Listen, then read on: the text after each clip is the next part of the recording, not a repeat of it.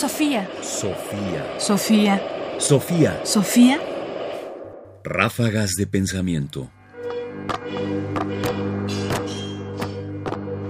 Ráfagas de pensamiento. El filósofo puede hacerse oír.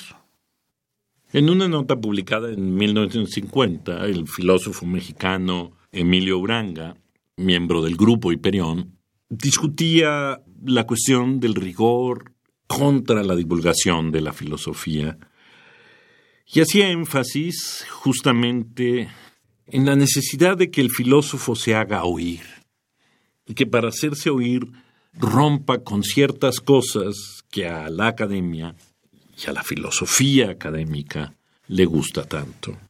Escuchemos. Es fácil de comprender que quien busca divulgar una doctrina no puede limitarse a divulgarla entre los asistentes de una clase, ni siquiera entre los lectores presuntos de un libro.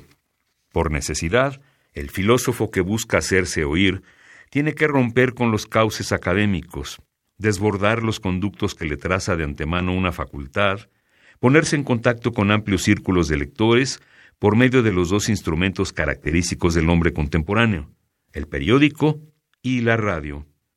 Echar mano de tales procedimientos de divulgación le parece al filósofo un verdadero atentado contra la santidad académica. O dicho en su jerga, banalizar una doctrina equivale a poner al servicio de turbios fines un pensamiento que él ha puesto al servicio de fines asépticos. Y en este punto hay una intransigencia verdaderamente insalvable.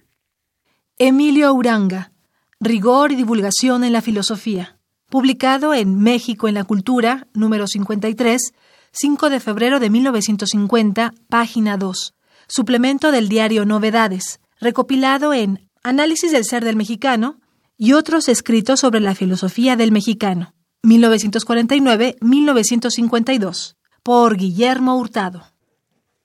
Después de 70 años no ha pasado nada.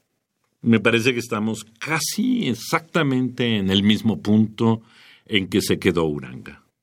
Es decir, aun cuando hay una voluntad de algunos de comunicar la filosofía más allá de los cauces académicos, más allá de hacérselo comprender a alumnos en clase o de publicar un libro, sigue siendo algo que no se le da con naturalidad al filósofo.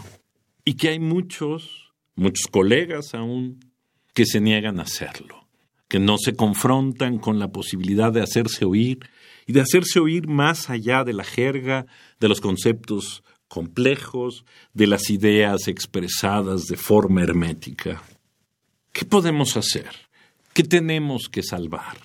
¿Cómo tenemos que liberarnos? Porque yo creo que en este punto la divulgación está interpelando a los filósofos. Les está diciendo, o te haces oír o dejaremos de escucharte. Sofía. Sofía. Sofía. Sofía. Radio UNAM presentó Ráfagas de Pensamiento. Más información en la página ernestopriani.com. Busca el podcast en www.radiopodcast.unam.mx diagonal podcast. Comentarios: Ernesto Priani Saizó. Producción: Ignacio Bazán Estrada. Sofía. Sofía. Sofía. Sofía.